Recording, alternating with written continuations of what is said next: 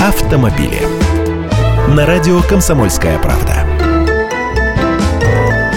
Здравствуйте. Автомобилистов, которые часто нарушают правила дорожного движения, собираются лишать прав уже с начала будущего 2017 года. До конца текущего года этот законопроект должен пройти второе и третье чтение в Государственной Думе. Первом чтении депутаты нового созыва его очень быстро приняли уже 7 октября. Они предлагают лишать водительских прав на срок от одного года до полутора лет тех автомобилистов, которые три раза в течение одного года нарушат правила. Важно, что при этом будут учитываться только те нарушения, которые вынесены инспекторами ГИБДД. Штрафы с камер в бальный зачет не пойдут, потому что камера штрафует не водителя, а автовладельца. Кто сказал, что он был за рулем в момент нарушения? В случае с лишением неизбежно возникнет много споров вокруг этого.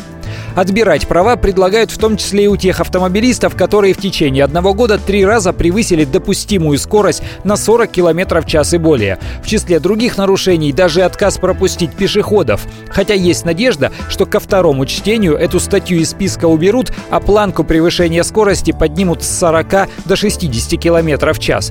Получается, будет у нас кнут и пряник.